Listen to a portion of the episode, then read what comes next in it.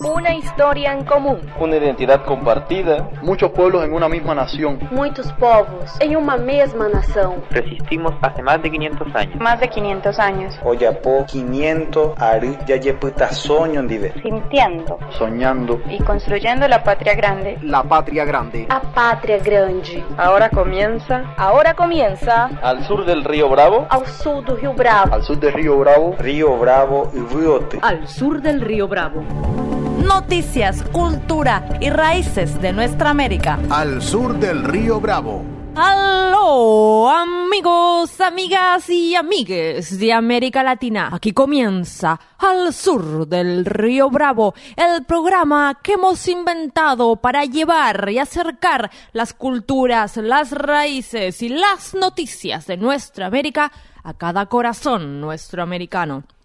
Aquí, María Guadalupe Jennifer López Cuellar, acompañada de un equipazo, y le doy la palabra y la bienvenida a mi querido Hera Saikowitz. ¿Cómo anda mi panita Lupita, la primera latinoamericanóloga de la historia y también la que nos levanta los ánimos para arrancar un nuevo capítulo de Al Sur del Río Bravo, este espacio que intenta burlarse de las fronteras que nos impusieron para dominarnos, para dividirnos y para balcanizarnos, nosotros y nosotras junto a tantos a lo largo de la historia y tantas, desandamos ese camino y seguimos soñando con una América Latina unida. Este equipo tiene a la 10 que escuchaban recién, a la 10 del equipo, Lupita, también tiene a la directora técnica, María Emilia Mena, meme ahí en la producción y edición, y también tiene al goleador, al rockstar de este equipo. ¿Cómo anda, querido Faca Pérez?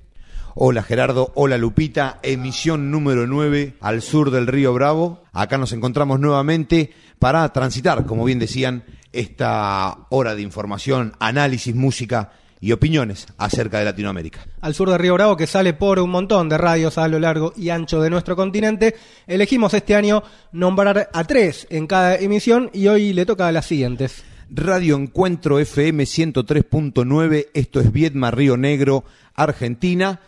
Radio Online Voces de Ishimuleu, esto es Guatemala, y AM900 Radio Municipal de 25 de Mayo, La Pampa, Argentina. Qué bien, qué bien que suena en la voz del Faca Ishimuleu allá en Mesoamérica. Lupita, nuestro programa, además de las radios, pueden eh, escuchar los fragmentos, las columnas, distintas cuestiones a través de nuestras redes sociales que están cada vez más activas. Están prendidas fuegos de la mano de Diana Carolina Alfonso y nos encuentran en Instagram como Al Sur del Río Bravo, guion bajo radio, en Facebook como Al Sur del Río Bravo y también nos pueden encontrar en Spotify si han encontrado y escuchado de por casualidad el programa y lo quieren volver a escuchar, nos encuentran en Spotify como Al Sur del Río Bravo. Hay un playlist también, ¿no? De las sugerencias musicales en Spotify del Sur.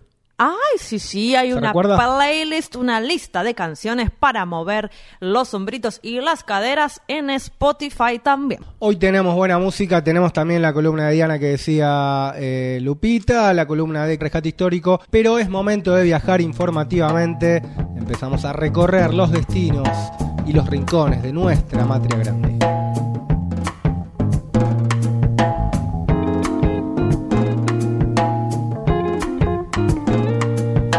Semana informativamente muy cargada en toda nuestra América. Hay elecciones de medio término en México, elecciones legislativas y también a gobernadores. Hay también la continuidad del estallido social en Colombia, sigue prendido, sigue la gente en las calles, sigue el gobierno también reprimiendo. En Brasil también crece el descontento contra Jair Bolsonaro y su política negacionista de la pandemia. Bolsonaro que ahora se juega esta carta con la Copa América, que también está trayendo mucho rechazo y mucha polémica, pero además de todas esas informaciones, hoy nos vamos a meter en el centro informativo, en el centro de gravedad por estas horas nos lleva hacia el Perú.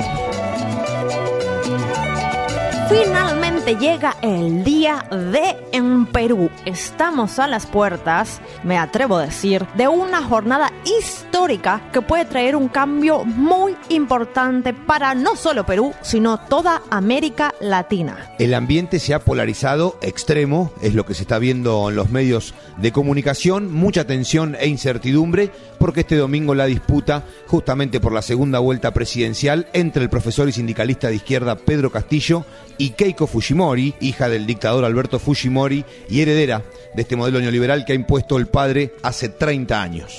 Este jueves se dio el clásico cierre de campañas, ¿no? El último acto de ambos candidatos, muy cerca entre ellos, ambos en la ciudad de Lima, y Castillo en su actividad reiteró su propuesta, ¿no? De convocar a una asamblea constituyente y rechazó toda esta campaña sucia, las acusaciones y las estigmatizaciones que sufrió durante la campaña. No nos temblará la mano para convocar a ese referéndum por mandato del pueblo e instalar la Asamblea Nacional Constituyente para redactar la verdadera constitución del pueblo peruano. Y al final nos han dicho cómo es posible que un cholo gobierne este país. ¿Cómo es posible que un serrano llegue al gobierno? No importa, hermanos, más allá de querer estigmatizar y burlarse hasta de mi sombrero, aquí estoy con ustedes y estoy seguro que la presencia vuestra en esta plaza histórica de la clase obrera, de la clase trabajadora, de los hombres de lucha, de los hombres del pueblo, tiene que concretarse el día 6 de junio para escribir la nueva historia de esta patria.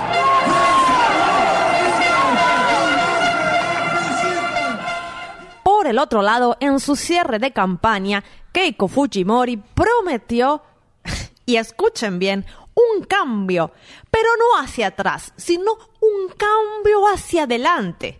Y claro, ella misma sabe mejor que nadie que no le conviene hablar de lo que hizo su padre en los 90. En el discurso, Keiko machacó una y otra vez con el lema que viene agitando desde que empezó la campaña para la segunda vuelta, salvar a Perú del comunismo. La palabra que más ha dicho Keiko Fujimori ha sido comunismo. Coco, coco, comunismo. Nunca me imaginé que a tan pocos meses hoy tendría esta oportunidad y esta responsabilidad tan grande de enfrentar esta segunda vuelta y enfrentar sobre todo a los riesgos de lo que significa el comunismo en el año del bicentenario. Cierre de campaña de Keiko, cierre de campaña de Pedro Castillo y vamos a analizar un poco lo que dejó este tramo, sobre todo en lo que fue de la primera vuelta hasta la segunda vuelta de este domingo, marcado principalmente por esta feroz campaña del miedo desplegada contra Pedro Castillo que se manifestó en múltiples variantes, en múltiples escenarios. Enormes carteles de publicidad, horas y horas de televisión, cientos de portadas de diarios, cadenas de WhatsApp, una millonaria campaña de publicidad que unió a todo el establishment peruano alardeando una y otra vez, como decía Faca, sobre el peligro del comunismo. Y como no podía ser de otra manera, también campaña de mentiras y de fake news. Está bien dicho, ¿no? Fake news. Excelente. Esta nueva modalidad que se manifiesta en cada campaña han incluido acusaciones a Castillo de terrorista y asustar a la población, diciéndole que un gobierno como el suyo le quitará los negocios y ahorros, que habrá inflación, desempleo y hambre como muestra de, de, esta campaña sucia, ¿no? Esta campaña del miedo, del fantasma, del comunismo, vamos a escuchar un jingle publicitario, un spot de campaña en contra de Castillo. Vamos a darle alguna prevención a las y los oyentes de lo que van a escuchar. Sí, que tengan mucho cuidado porque esto puede afectarles. Lloro por quererte, por salvarte del comunismo lloro por quererte, verte siempre en democracia.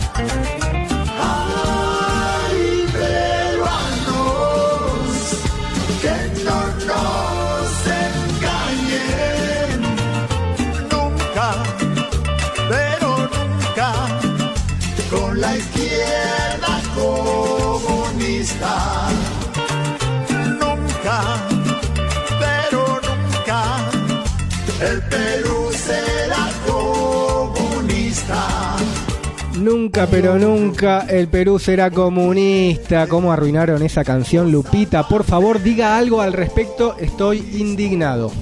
Mira, mira, Jera. Puede volver un gobierno autoritario. Puede volver, pueden instalar el neoliberalismo. Pueden destruir la soberanía peruana, pero no se metan con la cumbia. Es lo único que voy a pedir, por favor, un poquito de respeto. Resulta bastante paradójico, ¿no? Esto de que eh, Fujimori, eh, heredera de la dictadura de su padre, hable en nombre de la democracia, ¿no? Sí. Y por otro lado, bueno, esta cosa de machacar todo el tiempo con el fantasma del comunismo, con la desgracia que sería el comunismo para el Perú, teniendo en cuenta que el Perú viene hundido en una profunda crisis económica, política, institucional, eh, sanitaria y no precisamente por el comunismo, ¿no? Recordamos, nunca la izquierda gobernó en Perú. Todo lo contrario, incluso los años de Fujimorismo en Perú son justamente los del padre de Keiko, que si les parece comentamos un poco acerca de los perfiles y de dónde viene esta figura de Keiko Fujimori, que ya se ha presentado y en la historia peruana no es nueva, pero sí como una contienda electoral con grandes posibilidades o con posibilidades de una reñida elección la del próximo domingo. Vamos a desmenuzar entonces los perfiles, quiénes son y qué intereses representan también Keiko y Castillo. ¿Por dónde empezamos, Lupita? Mira, yo empezaría por Keiko porque primero vamos a dar el perfil malo y después nos sacamos el sabor amargo. Mira, Keiko Fujimori a los 19 años se convirtió en la primera dama de Perú cuando sus padres se separaron, ocupó ese puesto durante cuatro años. En 2006 fue electa congresista y se convirtió en la principal dirigente de la bancada fujimorista, donde tomó las riendas por la defensa de su papá que se encontraba detenido en Chile. Después de que detuvieron a su padre, Keiko fundó en 2009 el partido Fuerza Perú. Siempre estuvo más que nada como congresista y de ahí siempre también se opuso a cualquier iniciativa de cambio. Siempre buscó frenar, obstruir todas las leyes que buscaban reformas importantes para el pueblo peruano. Y como dice el dicho de tal palo tal astilla, al igual que el padre enfrenta muchas causas por corrupción. De hecho, también estuvo presa entre octubre del 2018 y mayo del 2020 por aportes irregulares en sus campañas y por lavado de dinero en el caso Odebrecht. 15 meses de presa estuvo Keiko Fujimori por corrupción. Ahora va por eh, su tercer intento de presidencia.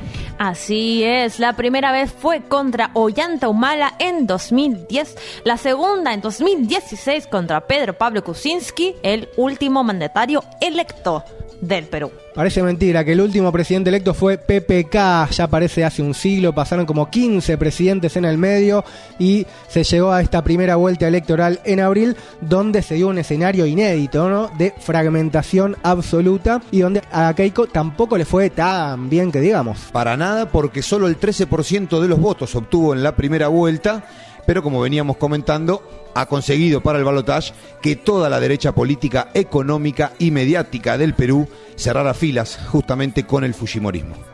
Tanto cerraron filas que hasta pudo convencer a un histórico opositor del Fujimorismo, pero vamos a decirlo también, un histórico panqueque de la historia de América Latina, que es el cada vez más neoliberal escritor Mario Vargas Llosa. Ese que le hace gala aquel dicho, ¿no? De subirse al caballo por la izquierda y bajarse por la derecha. Keiko siempre estuvo en realidad en la derecha, no como Vargas Llosa, pero bueno, como decíamos, no deja de ser la heredera política de su padre, el dictador Alberto Fujimori, que hay que decirlo, hay que recordarlo, cumple 25 años de condena por delitos de lesa humanidad y el peligro de que gane Keiko, que prometió indultar a su padre. Keiko se separa un poco del padre cuando tiene que encarar ahora la cuestión mediática y de declaraciones. Se excusa diciendo que en la crisis actual no tiene que ver con el Fujimorismo porque fue gobierno hace 20 años, aunque el equipo actual de Keiko está compuesto por los ministros justamente que gobernaron los últimos 30 años de Perú.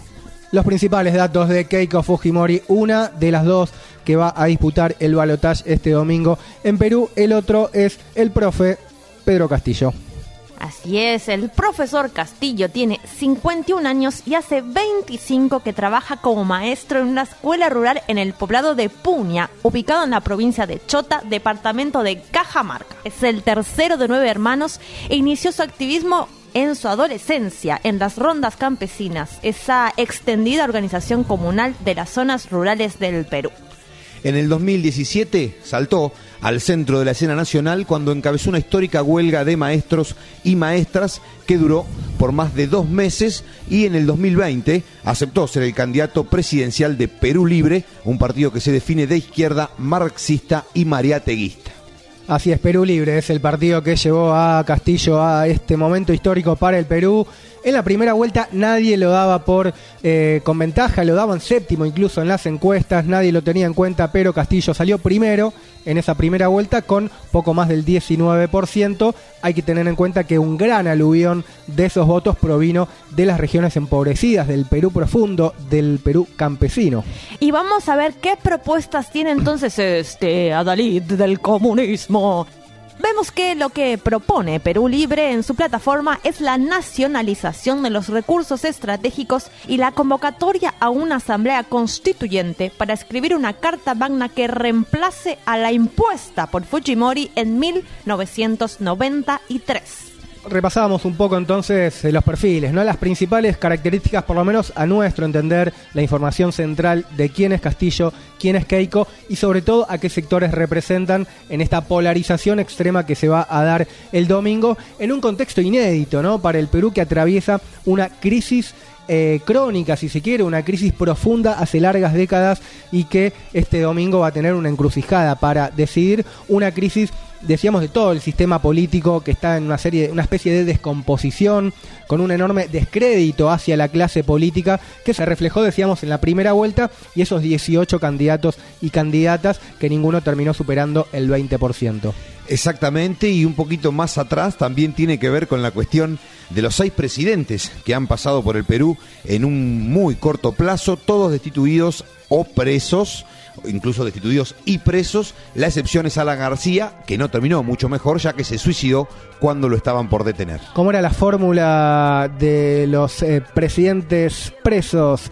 Procesados o prófugos de la justicia en su momento. Algunos terminaron cayendo en desgracia. Eso de alguna forma es el símbolo ¿no? de la debilidad institucional que vive hace largo rato el Perú y que tiene este domingo una oportunidad histórica. Y sobre esa crisis institucional tenemos que nombrar también la crisis económica y sanitaria, porque si vemos cómo se actualizaron las cifras de la pandemia esta semana nomás, las muertes por COVID pasaron de 70.000 a, escuchen esto porque es muy fuerte, 180.000.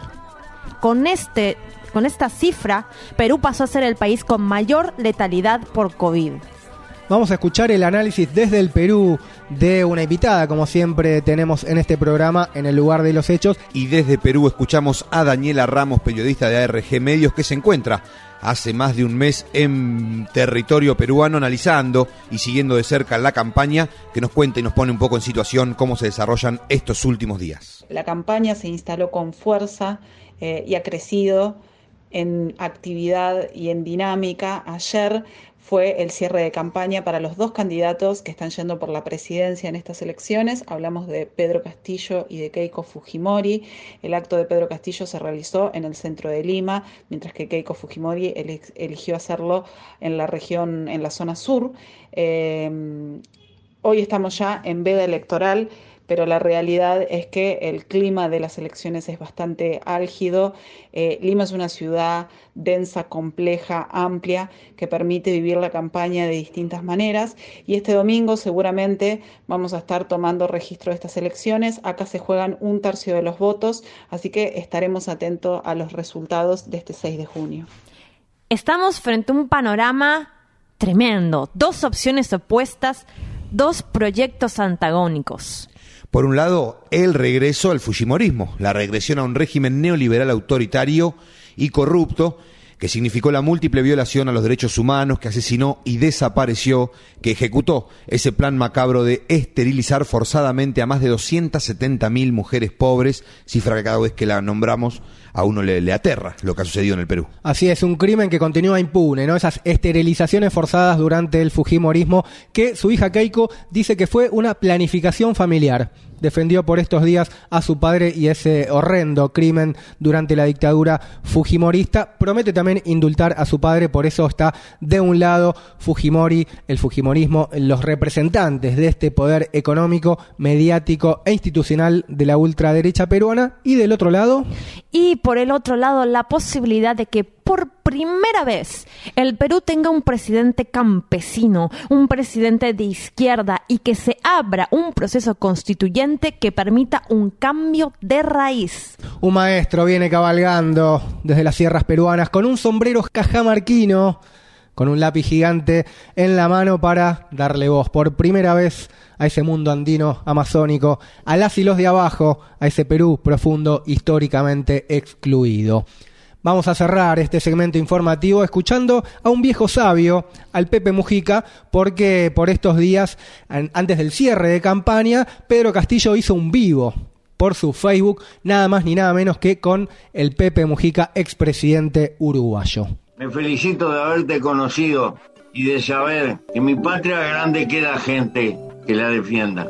Me doy cuenta que estás lleno de esperanza y eso es hermoso. Es lo mejor del tiempo de tu vida y te das cuenta del compromiso que tienes. Y vas a tener dolores de cabeza y vas a tener noches de soledad porque los problemas te acusan. Porque no es sencillo, no es fácil torcer el rumbo de la realidad a favor de los más débiles. No es sencillo, no tiene premio. Es un, un arduo combate permanente. El Pepe Mujica dándole su mensaje de aliento, sus consejos también a Pedro Castillo y también encendiéndonos una luz de esperanza para todo el continente. Y ya que escuchamos las palabras de Pepe Mujica, nos vamos a ir igual con las palabras hechas música para mover los hombritos y la cadera. Nos vamos con La Sarita y las venas abiertas. Retomando también eh, la columna de Lupita de la semana pasada. Así es, porque están siempre presentes y escuchen bien, abran también las orejas, porque esta canción dice, entre otras cosas, venas abiertas de América Latina. Todas las sangres se vienen encima. Un nuevo horizonte nace de esta tierra, esperanza de una nueva era.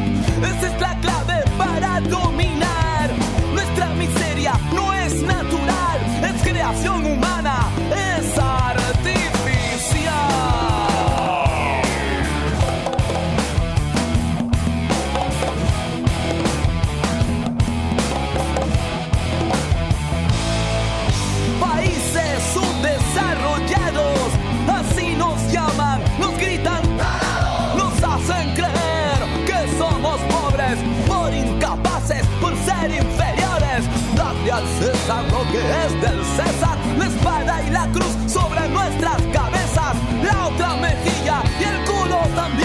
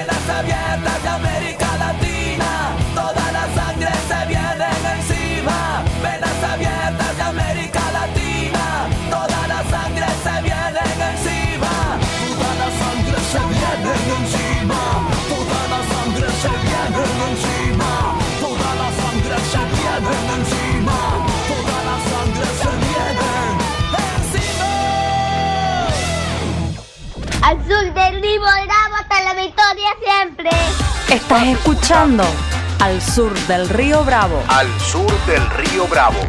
Llega el momento de ir más allá, de ver lo que muchos y muchas no ven. Momento de la magia, momento de la reflexión profunda de... Lupita, Lupita, ay, Lupita, Lupe, Lupe, Lupe, Lupe, Lupe. El día de hoy reflexiva. Traigo una una conclusión a la que he llegado hoy mientras esta semana, mientras leía las noticias, los, los temas candentes de nuestra América, pues.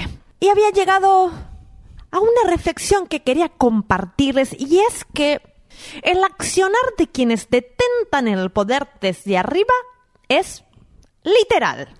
No es aparente, sino transparente. No pueden esconderse. Es, es hasta fácil, mire, pues sacarle la ficha y seguirle los pasos.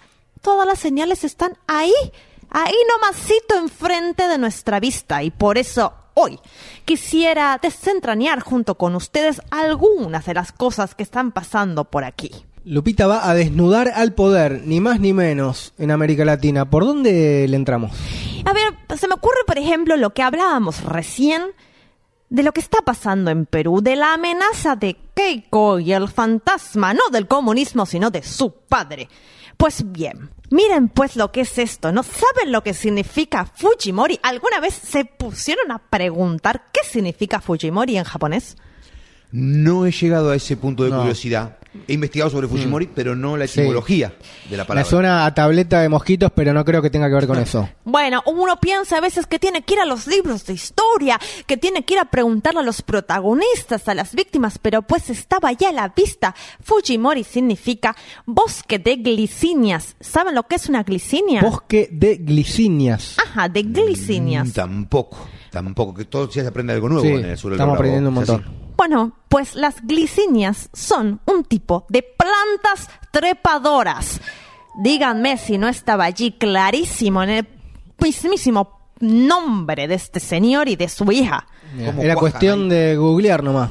Hay veces que calzan, las cosas calzan. Es que están ahí, calzan porque no pueden esconderlas. Fíjense que quisieron terminar con una herencia indígena y directamente esterilizaron a las mujeres. Estaba ahí, está ahí presente. Vamos pues al epicentro, sino de la lucha de poder en nuestra región, ni más ni menos que Colombia. Si nos ponemos a pensar, han venido tristes noticias que tenemos que denunciar de lo que está pasando en el país cafetero. Sabemos que allí se levantaron, el pueblo se levantó contra las desigualdades, contra la violencia, enfrentándose a un modelo que se cobija en el hiperconsumo anestesiante de este capitalismo tardío. ¿Y saben cómo respondió el poder a ese levantamiento? Hicieron y están haciendo en la ciudad de Cali centros clandestinos de tortura y de, y de detención en un mall, o sea, en un supermercado, en el símbolo mismo del consumo y la explotación laboral. Y saben, porque no queda ahí, ¿saben qué es lo peor? ¿Peor que esto? Peor que esto es que el poder también juega, gusta de ironías. Y esta cadena que eligieron para asentar el aparato de su violencia estatal y paramilitar se llama éxito. Mira si serán abiertamente macabros. Y de Colombia hay mucho más para decir, porque tenemos que seguir denunciando cosas por el estilo. Cuando el pueblo colombiano paró todo, cuando gritó parar para avanzar, ¿saben dónde? Los poderosos armaron centros clandestinos de detención y tortura. ¿Dónde pues? Ya con los supermercados me parece una aberración tremenda y lugares de público conocimiento y de público acceso, la verdad que no se me ocurren en este momento. Todo, todo daba en la política uribista colombiana. Así es, porque cuando el pueblo dijo no avanzo más, pusieron centros clandestinos en las estaciones de transporte. Fíjense la transparencia simbólica de estos hijos de Uribe, es espantosa.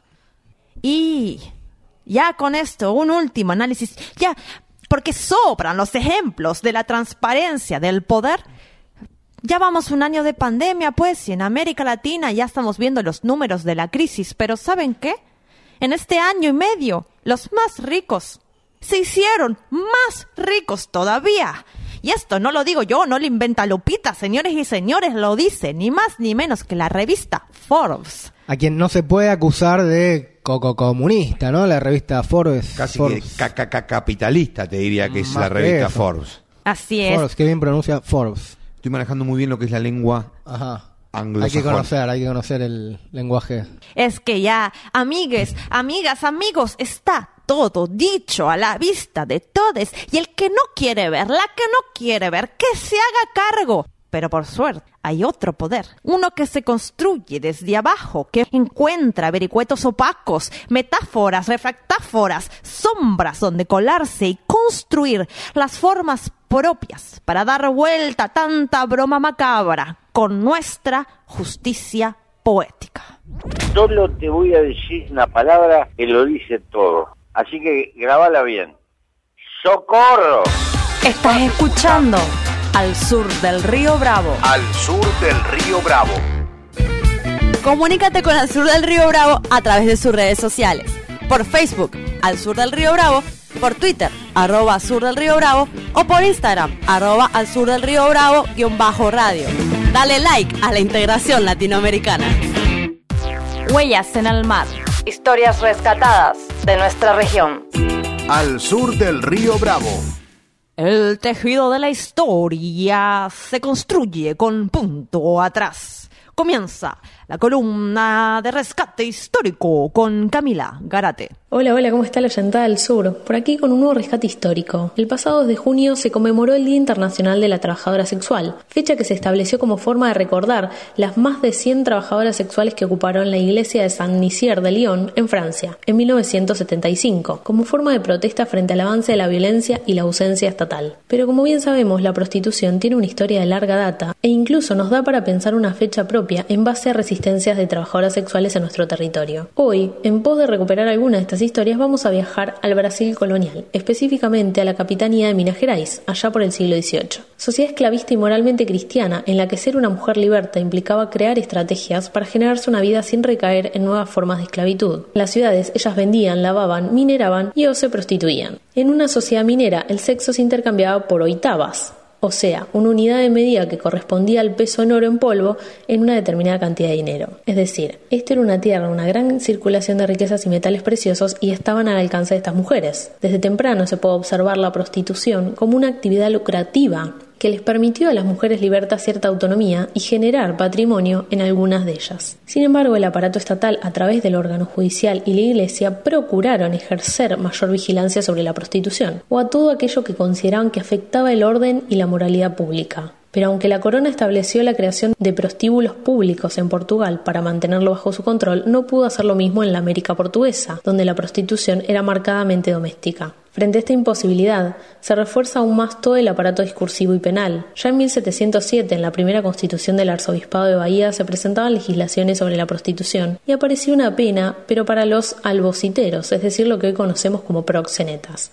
Sin embargo, la mujer denunciada perdía de manera casi inmediata su honor. La buena reputación estaba atada necesariamente al recato y castidad en lo sexual. Por lo tanto, estas mujeres públicas, como solían nombrarlas, eran por esencia consideradas imperfectas. Sin embargo, por estar racializadas, la honra no funcionaba igual para ellas y buscaban, de esta forma, la supervivencia. Y por solo hacer mención a alguna de ellas y dar cuenta de su existencia, que llega a nosotros por medio de denuncias judiciales de fuentes oficiales, son parte de nuestra historia la trinca. Mulata liberta acusada de meretriz en 1733. Josefa. Liberta acusada de ser dada con todos los negros en 1757. Eusebia y Claridad denunciadas por usar mal de sí en 1756. Usamos este efeméride para recordar a todas nuestras mujeres públicas, a todas las sofinas, las lavandeiras, las peruas, y todas las putas que fueron y son perseguidas por el Estado. Y no es menor que de todos los pecados de carne, como la sodomía, el adulterio, concubinato y demás, la prostitución fuera el único mediado por el dinero, y por tanto no es de extrañar la excesiva acentuación de la relación lucro y prostitución en los avisos emitidos por los administradores, quienes además de recalcar la falta de virtud de las mujeres, mostraron el malestar de la recaudación tributaria del Estado en la Capitanía de Minas por el negocio del sexo. Dineros que se desviaban de las arcas para llegar a las mujeres negras, libertas y en su mayoría negras.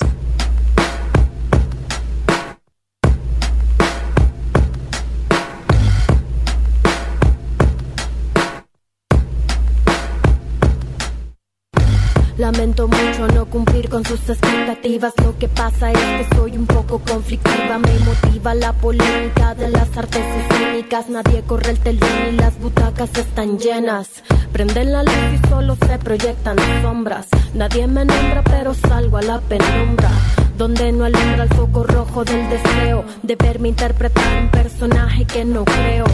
Como disfrutan aplaudiendo cuando con mis lágrimas le doy vida a todo el sufrimiento.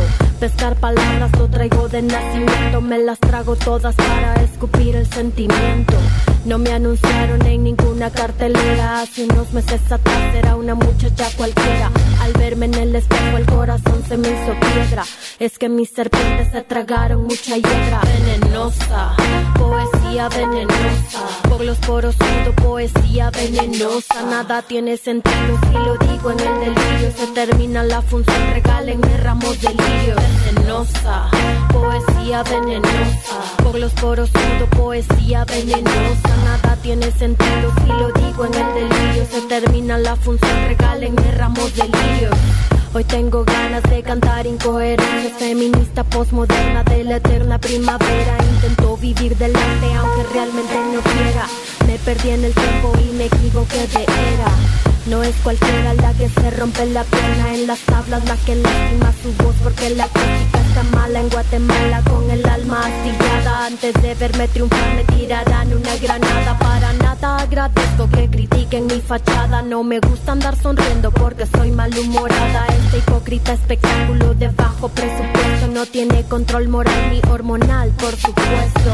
Les apuesto que no pagarán por esto. Me criticarán porque no soy lo que quisieron. Querían relajarse, no oír mi conflicto interno. Para soportarme deberán comerse hiedra venenosa. Poesía venenosa. Por los poros siento poesía venenosa. Nada tiene sentido si lo digo en el delirio. Se termina la función, regálenme ramos de lirio. Venenosa.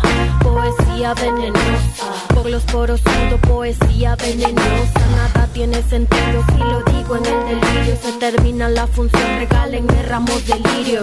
Venenosa.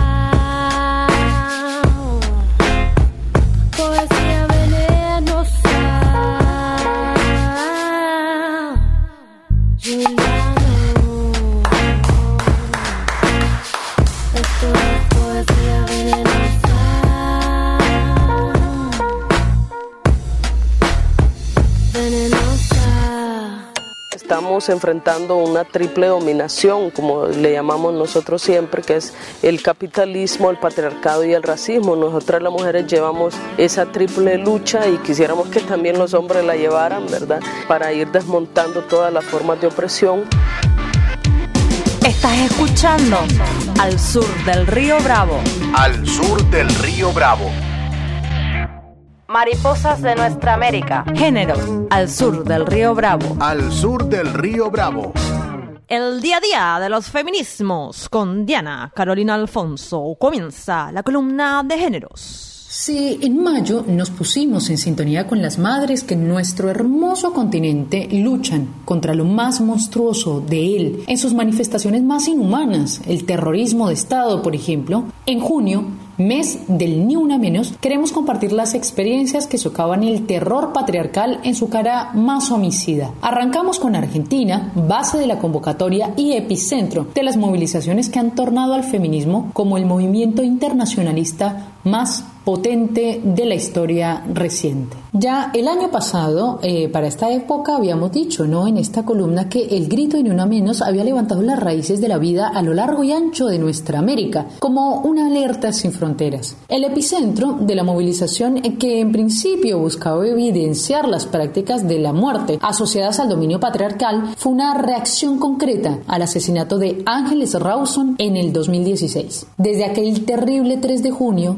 Latinoamérica se ha visto sacudida por las movilizaciones constantes y una organización cada vez más grande y radical de mujeres, cuerpos feminizados y disidentes en respuesta a la visceralidad del patriarcado neoliberal que nos habita. Recordemos que el nombre de la campaña se debe al poema Ni una muerta más de la poeta Susana Chávez, escrito en 1995. Susana fue asesinada en Ciudad Juárez en el 2011. Según los jueces responsables del caso, el asesinato no habría tenido nada que ver pues con su militancia feminista. ¿Cómo no? una loca más que ha caído en las ciernes del patriarcado. Sin embargo, con el progresivo avance del movimiento Ni Una Menos, vemos que el caso de Susana en México y el de Ángeles en Argentina son la consecuencia directa de la alianza entre los sistemas patriarcales, jurídicos y económicos, es decir, el feminismo es un efecto estructural del diálogo entre las esferas de poder. En febrero del 2021 fue asesinada en Argentina Úrsula Bahillo a manos de su expareja Matías Martínez, policía. Varios días antes de su muerte, la joven de 18 años había expuesto en sus redes sociales el trato violento al que la sometía este personaje. Se lo dijo a su familia, lo habló con sus amigas. Úrsula también había recurrido a la justicia en la ciudad bonaerense de Rojas, donde vivió toda la vida junto a su familia. Y había obtenido una restricción de acercamiento que Martínez violaba todos los días. Hizo al menos tres denuncias en su contra, ella misma y su madre, Patricia. En la mañana de su muerte, el juez de paz, Luciano Calegari, había solicitado una restricción de acercamiento y la entrega de un botón antipánico para Úrsula, pero nada de esto fue suficiente. La repercusión mediática del caso puso en evidencia que, a pesar de los avances, aún existen fallas en el mecanismo institucional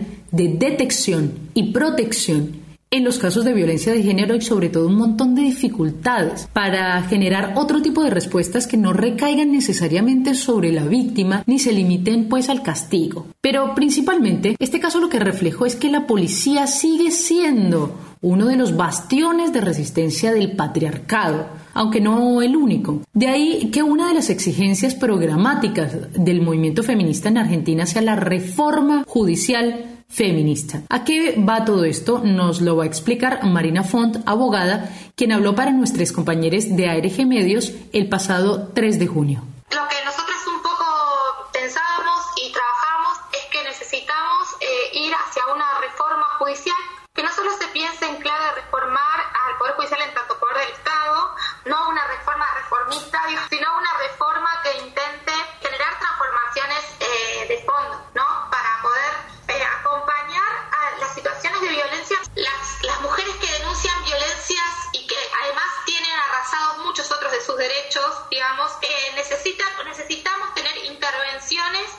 Poder eh, trabajar a partir de intervenciones interdisciplinarias que no solamente contemplen cuál es la situación de violencia que está atravesando esa mujer, sino cuáles son sus posibilidades para poder salir de esta situación. Esta ha sido la columna de géneros en el sur del río Bravo.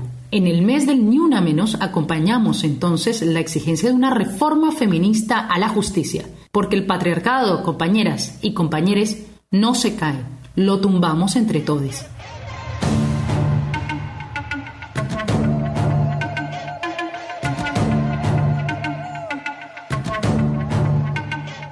No hay excusa para cubrir al que abusa. Aquí llegó para molestarte esta intrusa. Todas las que mataste hoy son mi musa. Yo voy a aclararte esas ideas confusas, mente obtusa. ¿Qué importa si llevaba escote o blusa?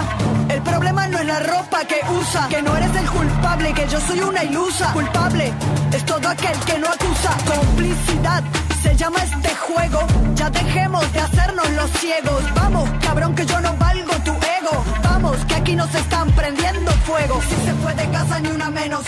Si se puso minifalda, ni una menos. Si se pintó los labios, ni una menos. Ni una menos. Ni una menos, ni una menos. Si baila reggaetón,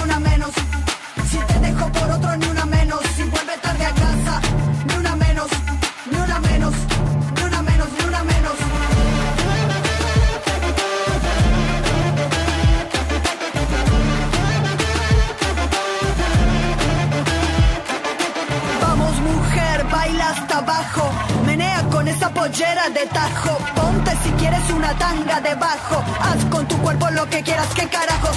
Vamos mujer, baila hasta abajo. Menea con esa pollera de tajo. Ponte si quieres una tanga debajo. Haz con tu cuerpo lo que quieras, qué carajos. Si se fue de casa ni una menos. Si se puso minifalda ni una menos. Si se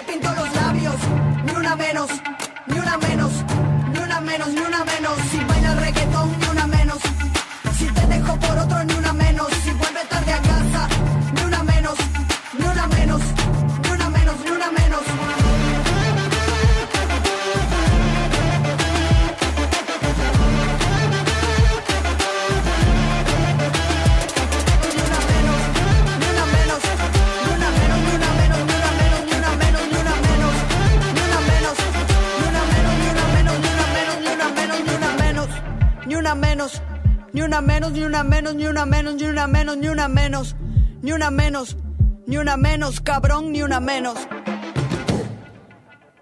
Me siento tan patriota de Latinoamérica. No te salves, no te quedes inmóvil al borde del camino. No morirá la flor de la palabra, ya no podrá ser arrancada por la soberbia del poder. Somos los herederos legítimos de los padres de la patria y juntos haremos la segunda independencia. Mi raza, latinoamericana, latinoamericana. Estás escuchando al sur del río Bravo. Todo tiene su final.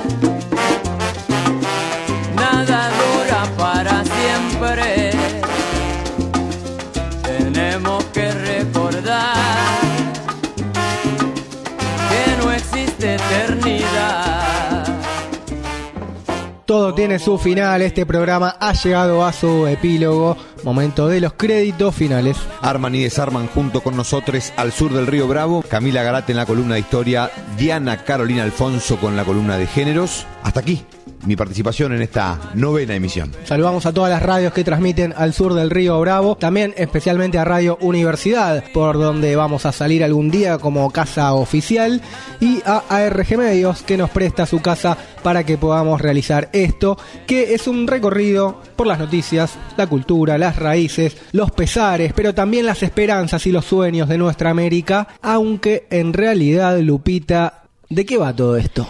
Esto va de lo siguiente. No es ni será más que una excusa para sentipensarnos y gritar bien fuerte que Keiko no va latino caribeñamente.